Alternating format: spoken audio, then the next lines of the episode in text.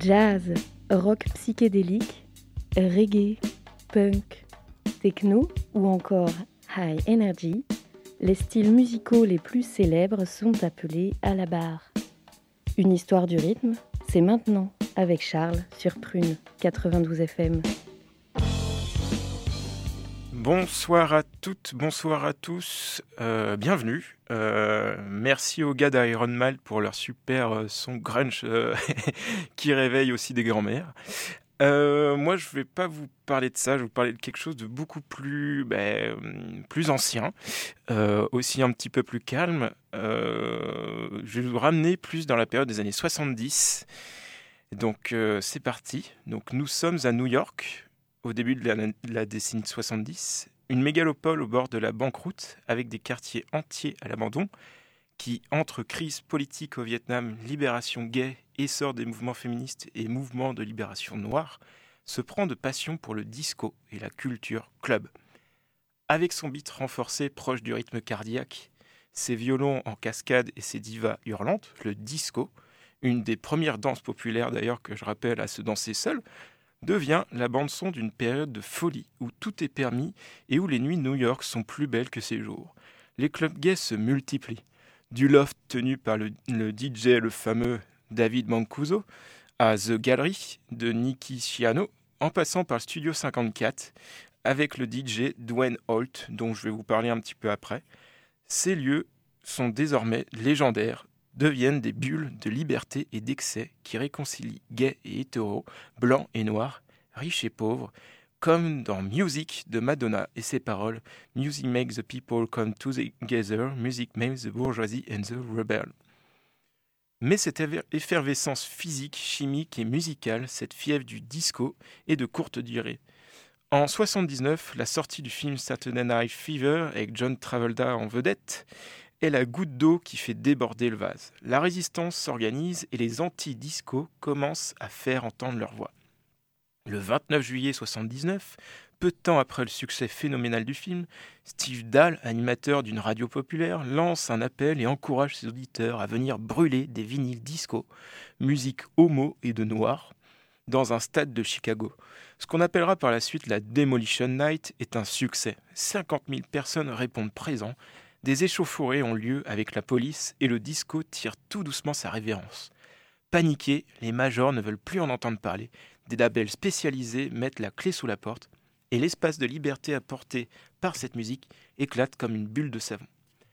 C'est sans compter sur la ténacité de la communauté gay, mais aussi sur l'arrivée de l'eurodisco dès la fin des années 70, un genre plus porté sur les synthés et les boîtes à que commence à s'imposer à l'époque. Un disco qui puise sans vergogne dans les productions de l'italien Giorgio Moroder, du français aussi Céron, que vous connaissez certainement, et du canadien que j'adore, Gino Socchio. Un disco plus rapide, futuriste et physique qui va fortement inspirer la high energy.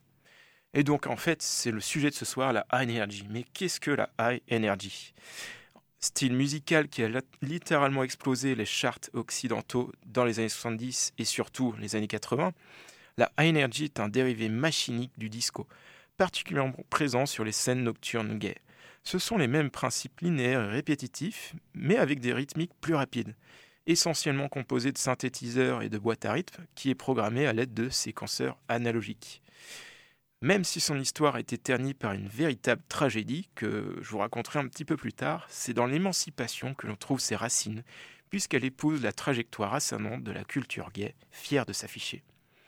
Et donc moi, pour commencer, je vais vous amener donc à l'année 78 et surtout avec un incontournable de la High Energy. Je parle du jeune producteur américain Patrick Collet, qui ne jure que par les synthétiseurs et autres boîtes à rythme. Il décide de retoucher, remixer et livrer sa propre version du célébrissime morceau de Donna Summer, I Feel Love, qui avec sa rythmique mécanique et ses râles orgasmiques élevés au rang d'œuvre, est devenu l'un des must absolus de l'eurodisco. Patrick Collet en est fan. Il ne jure que par ce bijou de Giorgio Moroder. Il offre ici une de ses meilleures versions de ce tube hors. C'est un remix très long, de 15 minutes quand même, qui est devenu rapidement un classique de la musique dite underground de l'époque. Après sa sortie officielle en 82 sous le célèbre label Casablanca, qui d'ailleurs, pour faire un lien quand même sympa, c'est le label de Giorgio Moroder et donc le protéger, enfin, dont Dana Summer est le protégé. Le remix a utilisé des boucles gardant la ligne de basse de la chanson Aller pour des passages étendus d'effets superposés et des parties agrémentées par des synthétiseurs. C'est une superbe manière de montrer l'évolution du disco, encore académique, vers un style plus électronique, plus rythmé et surtout bien plus simpliste.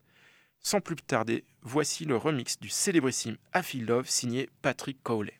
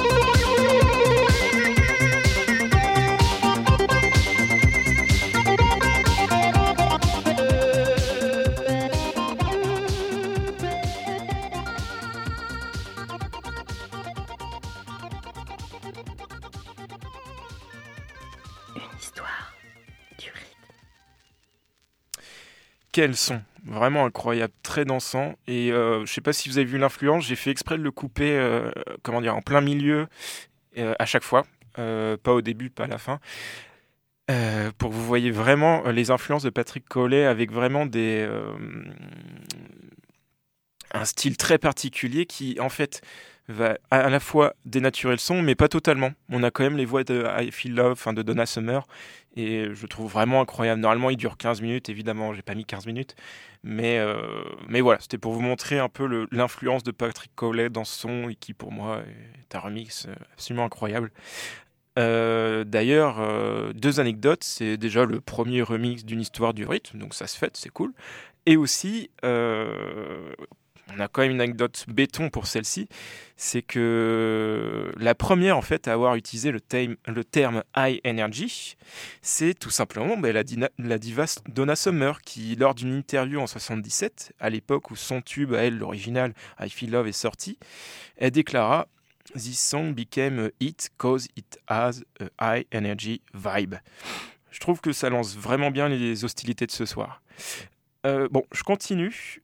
Euh, toujours avec ce sacré Patrick Cowley. Et je pense qu'il faut quand même que je vous présente un peu ce personnage qui est central.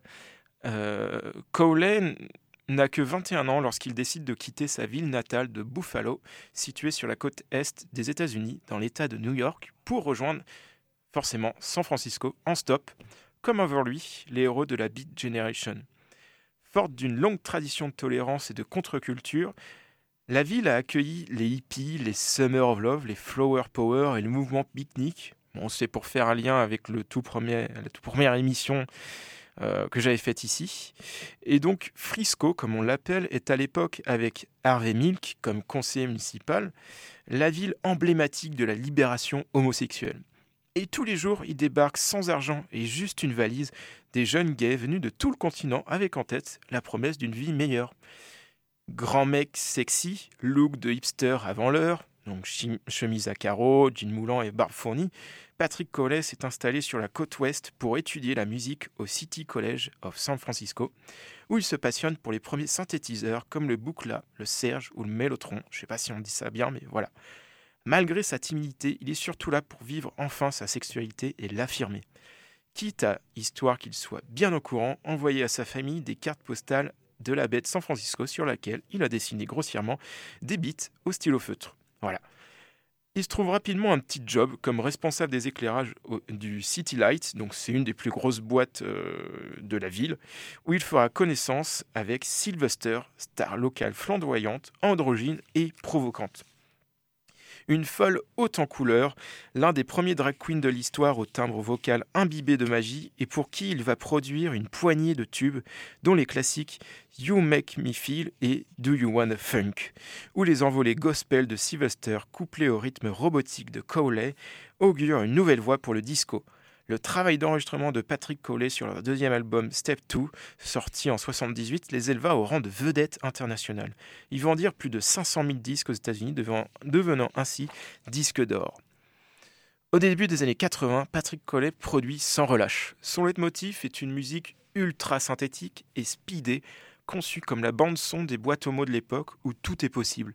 Des rushs de poppers à la promiscuité sexuelle, jusqu'à l'hédonisme brandi comme révolution ultime. C'est dans ce contexte qu'il publie l'album Menergy en 81, le tout gorgé de voix trafiquées et de sous-entendus masculins. Le plus célèbre est le type homonyme, pardon, Menergy, marqué par l'insalable répétition des Menergy en forme d'injonction. Cowley transforme le danseur en robot sexuel tout en posant les bases du Sun Fran Disco une musique plus froide et mécanique qui va influencer considérablement la future techno. Fancy, le célèbre chanteur des années 80, dit à ce propos C'est une œuvre d'art globale, la mélodie n'était pas si importante, mais il y avait cette atmosphère, ce son et ce rythme entraînant. La production était incroyable, j'étais vachement fasciné. Euh, en termes de notoriété, c'est à ce titre qui a vraiment lancé la High Energy, l'amenant dans les clubs les plus réputés de San Francisco et des États-Unis. Pour vous ce soir, voici l'un de mes titres préférés, mais sans la voix de Sylvester, qui est plus profonde à mon avis.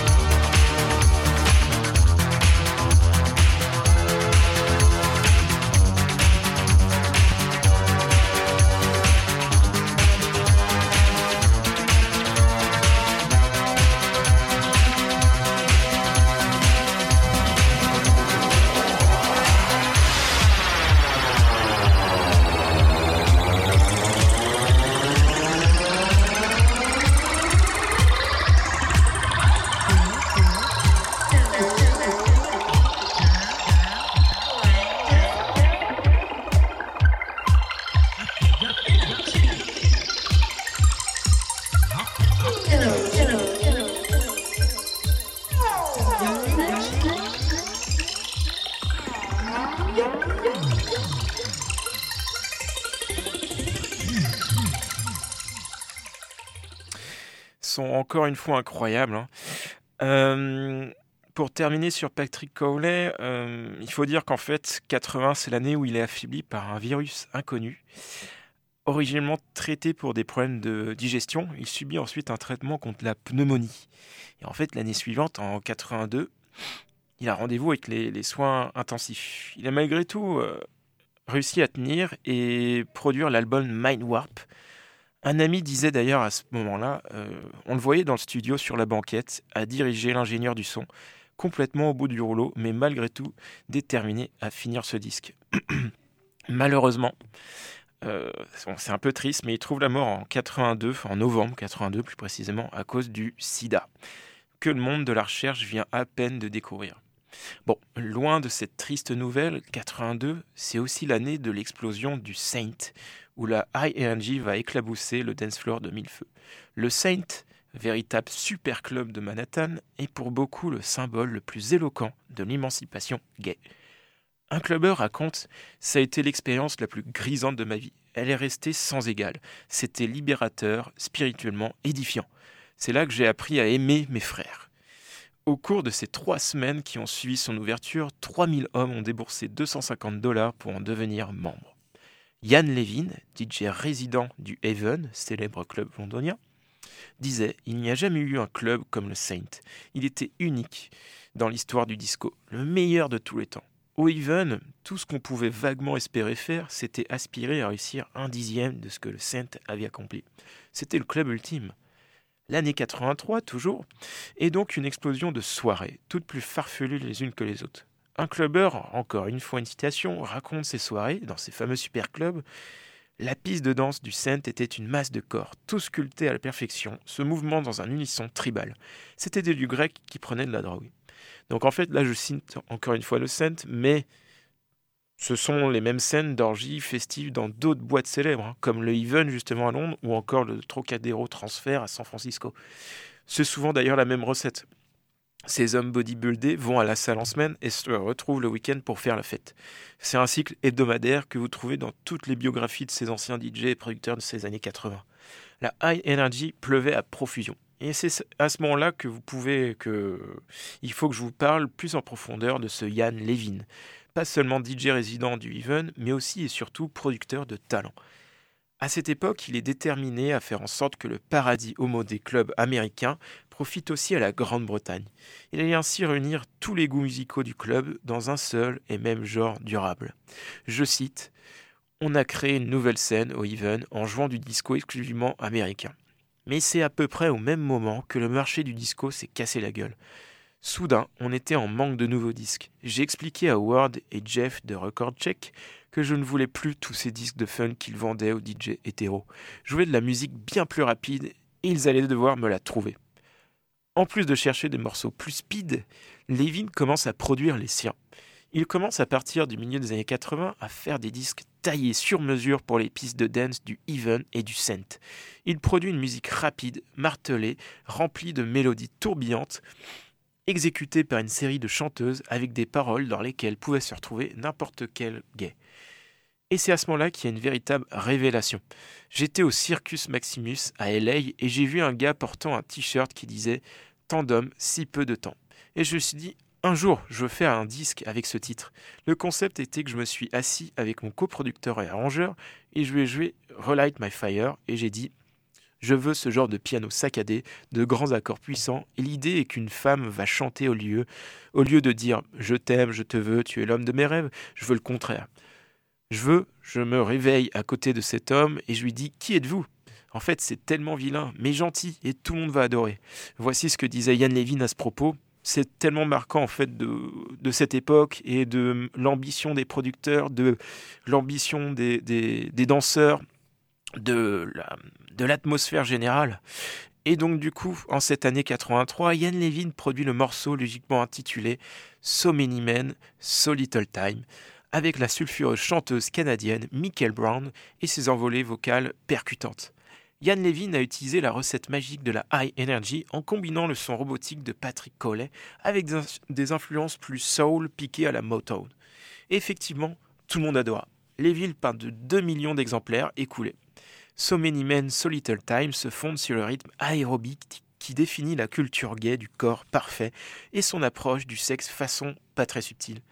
Mais le morceau ajoute également un soupçon de trip au côté aseptisé imposé par Patrick Collet dans musique de club. Dominé par les synthétiseurs, le morceau a quelque chose de plus musical que la San Francisco Sound. Il ajoute de la mélodie et des accords mélodramatiques et en plus fait appel à une voix dotée d'un certain regain. Certes, la voix de Michael Brown ne possède pas une ampleur exceptionnelle, mais dans les notes hautes, elle exprime une tension qui évoque les plaintes de la soul pure et dure. Yann euh, Levin disait à ce propos L'idée, c'est de revenir aux choses qu'on adorait et de les refaire, en essayant toujours d'adopter un angle légèrement nouveau, tout en gardant le beat de base, ne pas changer le beat, jamais. Ça, c'est vraiment une notion extrêmement importante dans les sons des années 80 et surtout bah, la high vous le verrez après. Donc en prenant le soin d'éviter le mot fille dans ses paroles, Levin faisait de la musique qui attirait son cœur de cible d'hommes gays et qui parvenait en même temps à toucher la clientèle adolescente de la pop qui, naïve, ignorait toutes ses origines cuir et poppers. Pour vous montrer à quel point l'effervescence est totale, il faut que je vous parle d'une anecdote croustillante qui va parfaitement introduire Michael Brown. Yann Levin raconte que pour l'ouverture du fameux Scent, ce club dont je vous parle depuis tout à l'heure, 2000 hommes serrés sur la piste de danse entendent au micro en pleine soirée pour lancer un tempo plus vibrant. Je cite Au commencement, Dieu créa la terre. Et Dieu vit que c'était bon. Puis Dieu créa l'homme puis l'homme créa le even et boum,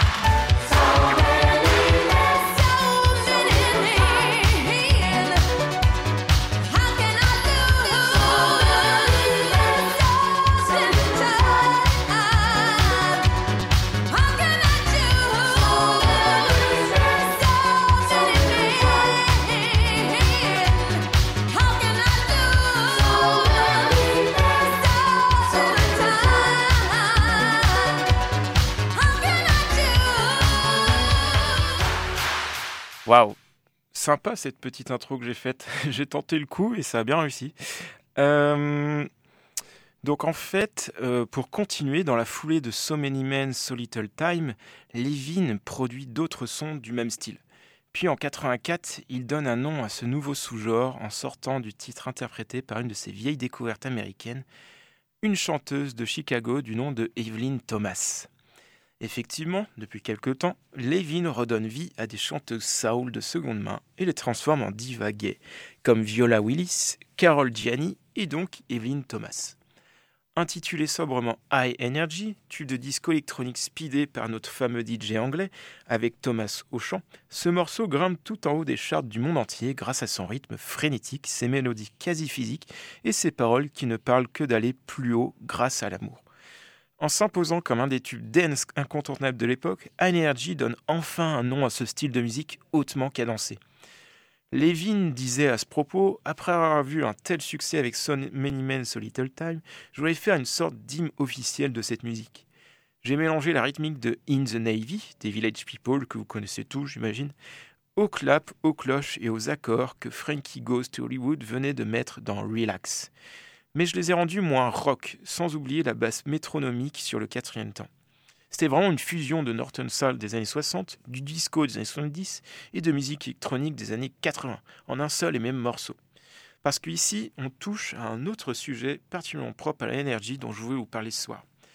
Et peut-être même, en fait, euh, c'est pas que l'énergie, c'est propre aux années 80 et 90. En fait, où chaque morceau s'inspire d'un morceau précédent, avec des reprises de samples à tous les coins de rue.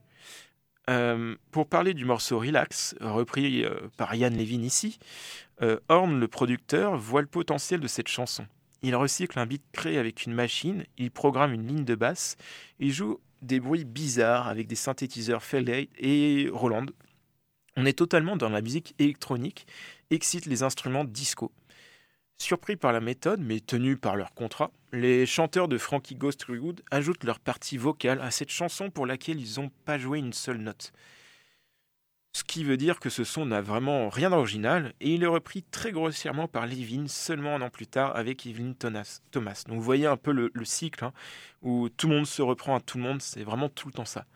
Le célèbre morceau donc de Frankie Ghost to Hollywood est symbolique de cette high energy toujours plus provocatrice. À travers une certaine insouciance sur le virus qui court dans les clubs dans ces années 83-84, le clip de Relax laisse entendre que les garçons n'étaient pas là pour taper une belote. In au sexe et à la jouissance, Relax et son clip sont censurés sur la BBC comme sur MTV. Mais le morceau s'impose dans les têtes et l'industrie plie. Il faut dire que les paroles sont ouvertement homosexuelles. Hein. Relax ne le fais pas lorsque tu veux le sucer, relax, ne le fais pas lorsque tu veux venir. C'est ce qu'on trouve dans la musique. Hein. Or, dans le langage de la rue, venir signifie évidemment jouir.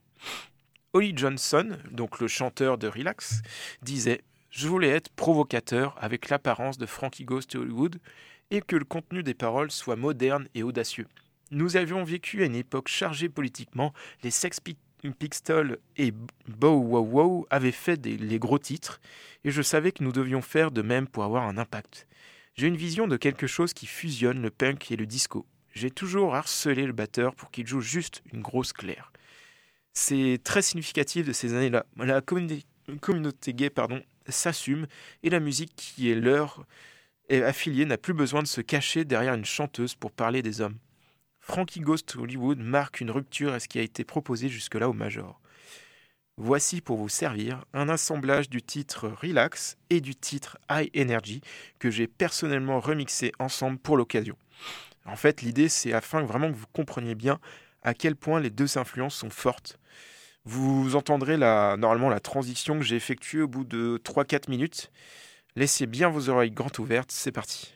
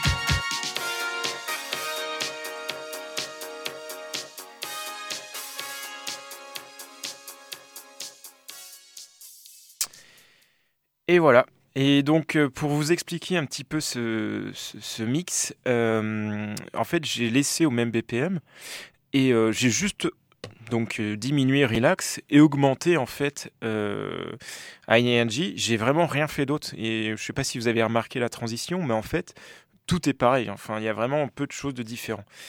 Euh, à ce propos, il y a Dwayne Holt, donc euh, célèbre DJ du Studio 54, qui euh, disait à ce propos ce disque était une copie. Ils ont simplement pris les mêmes ingrédients pour les enregistrer, la même recette.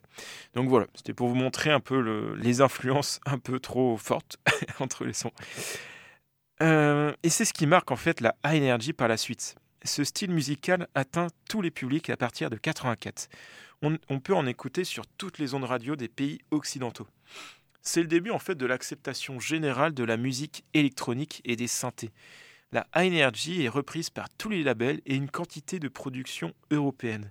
C'est de là que naît d'ailleurs un dérivé que vous connaissez certainement, l'italo disco, avec des voix bien plus en avant et des mélodies appuyées. Donc bon, moins club, moins technologique.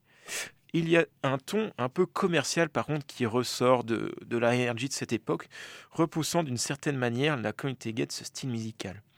Pourtant, l'histoire de cette disco survitaminée et celle de la libération gay ont des trajectoires parallèles. Le boom de la discothèque et de la high energy, c'est plus que du pur hédonisme, puisqu'il permet aux gays de remporter des conquêtes sociales significatives. Bande son de leur émancipation après des années d'invisibilité, un cri de ralliement pour la camaraderie et la tolérance, mais aussi un cheval de Troie, grâce auquel des aspects importants de la culture gay ont pu se faire accepter du grand public à la télé avec les clips musicaux. Il faut vraiment le dire, je pense. Parce qu'en fait, ben, tous ces clips étaient vus par tout le monde, et enfin on voyait ben, des hommes euh, ben, sexy et voulant ne pas forcément ressemblait à l'homme calme qui dansait, qui était quasiment nu et de le voir déjà ça moi je trouve que c'est une avancée importante, ça paraît pas grand-chose mais mais voilà, ils sont plus cachés. Euh, mais autant la Energy aspire, aspire à toujours aller plus haut, autant la chute sera plus dure. Dès le début des années 80, le fameux virus du sida dont je vous parlais tout à l'heure fait des ravages en fait au sein des communautés gays, afro et latino ainsi que des toxicomanes. Les débuts de l'épidémie, qui voient les comités gays tomber comme des mouches, sont le signe de la fin de la fête. Peu à peu, malheureusement, surtout dans ces années-là, donc 83-84, les clubs ferment par manque de clientèle en fait. C'est assez, assez important. Un mal qui semblait aussi discriminant que la société bigote dans son ensemble en fait.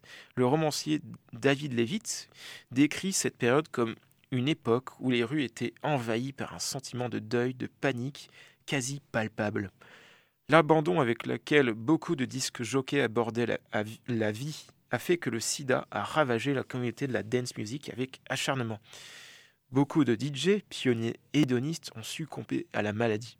Au début, on surnommait le sida la maladie du Saint, donc le fameux club dont je vous parlais, puisque beaucoup de ses membres ont été les premiers à mourir. Quand le sida devint un désastre gérable et non une catastrophe absolue, 50% de l'ensemble des gays de Manhattan avaient été fauchés. Euh, à ce propos, le producteur John Age dit Il a tué nos clients, il a tué nos artistes, il a tué nos fondateurs. C'est comme s'il y avait eu trois ou quatre années de brouillard, après quoi tout le monde avait disparu. Et encore une dernière citation, Roger McFarlane, donc directeur de l'association caritative de lutte contre le sida à New York, disait on ne se doutait pas qu'on était en train de danser au bord du précipice. C'est dire vraiment la, situation, hein. c'est vraiment pas anecdotique, hein. c'est vraiment quelque chose de très présent qui est marqué par tous. À chaque fois, moi, je faisais mes recherches, je le voyais vraiment ressortir pour dès que je voyais la ligne 83-84. Vraiment, tout le monde en parlait. Et, euh, d'ailleurs, Yann Levin dit dans, un documentaire euh, que bah, lui, il a tout simplement pu faire l'amour à partir de 83 jusqu'au début des années 2000. Voilà, c'est pour vous montrer aussi l'envergure de la chose. Et pourtant, en fait, malgré cela, comme pour ne pas s'avoir vaincu, le fameux Pete Burns arrive et propose au célèbre producteur Pete Waterman de produire You Spin Me Around. Donc le chanteur de Dead or Alive est un véritable personnage avec son caractère indéniablement androgyne. Et l'alchimie est forte avec son producteur puisque celui-ci lance Je veux que le son soit brutal, au chanteur de Dead or Alive, qui avec le tube Spin Me Around en 84 va connaître un, un triomphe pardon, planétaire. Ici, Waterman a déclaré sa flamme au son synthétique qui brille. Il dit Je ne voulais aucun instrument traditionnel, j'avais une vision de chanson type Motown avec plus d'accords modernes et de rythmes disco et techno gay. Je voulais faire des disques géniaux du point de vue technologique. Pour autant, il fait, ce, ce titre pour des raisons de succès assurés. En fait, les, Européens raffolent de ces tubes entêtants et de personnalités clivantes telles que Pete Burns, justement. Et comme pour faire acte de baroud d'honneur dans cet esprit un peu euh, morose, les paroles sont encore une fois relativement explicites, notamment lorsqu'il chante You look like you're a lot of fun, open up your loving arms, watch out, here I come, you spin me around, baby, right around, like a record, baby. Donc pour traduire, tu as l'air d'être super fun, ouvre-moi tes bras, prépare-toi car me voilà, tu me tournes et me retournes, baby, en rond, comme un disque, baby. Bon, je m'excuse d'avance pour ce refrain si entêtant. Voici pour vous ce soir Spin Me Around de Dead or Alive.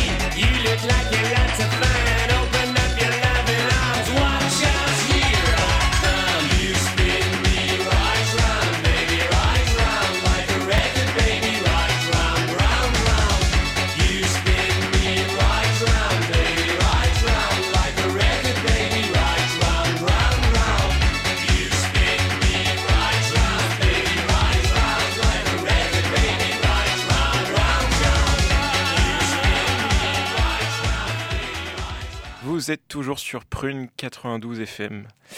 Euh, pour l'anecdote, Pete Burns, donc le chanteur, a dû débourser 2500 livres de sa poche pour payer l'enregistrement et le tournage du clip vidéo de Spin Me Around. Euh, c'est quelque chose de, vraiment pas fréquent du tout. Hein. Et c'est dire vraiment à quel point le, producteur, donc Pete Waterman, ne croyait pas réellement au succès de ce morceau et surtout qu'il n'avait pas le cœur sur la main. Pourtant, ce morceau, je pense que vous le connaissez certainement, il a, vraiment fait le tour du monde. Et, pourtant, en parlant de ce, sacré Pete Waterman, qui deux ans plus tard produit l'un des derniers grands succès de la High Energy, alors qu'il pensait avoir tout fait. Donc là, on est en 86. il reçoit dans son studio un trio extrêmement populaire pour ses morceaux pop grand public, qui jusque-là n'avaient pas trop attaqué à la énergie. Donc je parle des filles de Banana Rama. Elles ont voulu en fait profiter de cet élan électro et sont donc tournées par euh, Waterman qui connaissait parfaitement le, style de musique. Bananarama voulait leur version de Vénus de Shocking Blue, morceau pop qui date de l'année 69. Au départ, le contact est un petit peu compliqué entre les deux, euh, puisque sont des, en fait, euh, les filles de Bananarama, c'est vraiment des vraies musiciennes avec vraiment une attente très particulière. Elles veulent quelque chose d'original, tout en s'inspirant aussi de You Spin Me Around, forcément, hein, qui a eu un énorme succès. Et Waterman a alors fait ce qu'il sait faire de mieux et un petit peu euh, a continué sur ses principes. Et en fait, la, version que vous allez entendre, bah, il l'a produit en seulement 3 heures. Sa version en fait de, de Vénus est bien plus dense et largement influencée par euh, tous les classiques de la ARG. Il a piqué tout ce qui marchait, il l'a regroupé, il a fait un son en 3 heures. Pouf. En revanche, on ressent un penchant bien plus hétéro qu'auparavant. Les paroles symbolisent en fait une déesse érotique, brûlante comme un feu ardent. Cette Vénus masculinise l'homme pour son jeu de désir. Ce n'est plus vraiment le même leitmotiv. Balarama et Waterman m'ont changé en fait les règles de la high energy pour les tourner vers le grand public. Il ne reste que la rythmique très électronique et encore un petit peu d'une certaine manière les clips où elles sont en fait les filles sont entourées d'hommes, hein, voilà. Bon, en tout cas, Vénus est un véritable carton. Pour l'anecdote, elle est devenue d'ailleurs le numéro 1 des ventes aux USA en cette année 86, comme la version de Shocking Blue 20 ans auparavant. Ce titre résolument commercial marque d'une certaine manière la fin d'une époque de la fête absolue. Le sida a eu raison de la high energy et de son lien avec la communauté gay genre souvent considéré comme mineur, car trop vulgaire, trop pédé, trop kitsch, il n'a pourtant cessé depuis ses débuts de disséminer sa science du beat et de la mélodie qui tue dans la dance music. La high energy va s'étendre à la fin des années 80 avec un dernier tube planétaire, The Only Way Is Up, interprété par Yaz en 88. Année d'ailleurs triste, triste, triste, triste, puisque c'est la fermeture du Saint, le super club new-yorkais dont je vous ai parlé à maintes reprises. Donc en fait, la house venue de Chicago, le new beat bruxellois et l'acid house londonien prendront ensuite la relève, une autre époque qui s'amorce, les années 90 clairement. Aujourd'hui, retour de bâton bien heureux, c'est toute une nouvelle génération de jeunes qui s'évertuent à documenter le genre et cette période où tout en dansant, euh, les gays construisent leur propre univers, leur propre lieu de socialisation, comme leur propre musique. Josh Sheon, jeune issu de San Francisco, longtemps membre du collectif Honest Sound System, mais aussi fondateur du fantastique label Dark Entries, a depuis quelques années accompli un travail phénoménal pour rendre hommage à Patrick Cowley, déterrant au fil de ses recherches et de ses bandes-sons de films porno des collaborations hallucinantes et récemment des enregistrements inédits regroupés sous le nom de Mechanical Fantasy Box. Donc il y a 13 morceaux ou démos composés entre 73 et 80 qui documentent avec bonheur toute la pré-energy qui va donner quelques années plus tard ses lettres de noblesse à ce producteur, malheureusement, comme je vous disais, mort du sida en 82 et dont on n'a pas fini de réaliser l'influence sur le monde de la dance music en général et des musiques électroniques en particulier. De toute façon, ça, je vous le mettrai, si vous voulez, sur le site internet, dans les tracklists, je mettrai en dessous si vous voulez. Donc, pour conclure cette émission, je remercie tous ces artistes passionnants et passionnés qui, dans une Amérique peinant à se relever des clivages sociaux des années 60 et des crises économiques des années 70, ont su faire abstraction des médisances dues à leur orientation sexuelle pour créer et surtout faire la fête ensemble sans disparité. Je continue de surfer sur cette vague de remerciements je remercie évidemment Nelson pour sa patience à me suivre jusqu'à ces heures tardives de semaine mais aussi à ma chère Amélie, qui se reconnaîtra, qui m'a aidé dans l'écriture de cet épisode. Et c'est avec ces nobles paroles que je vous laisse entre les mains de Bananarama et la version longue de leur Vénus à la sauce du si controversé Pete Waterman. Bonne soirée et bonne nuit à tous.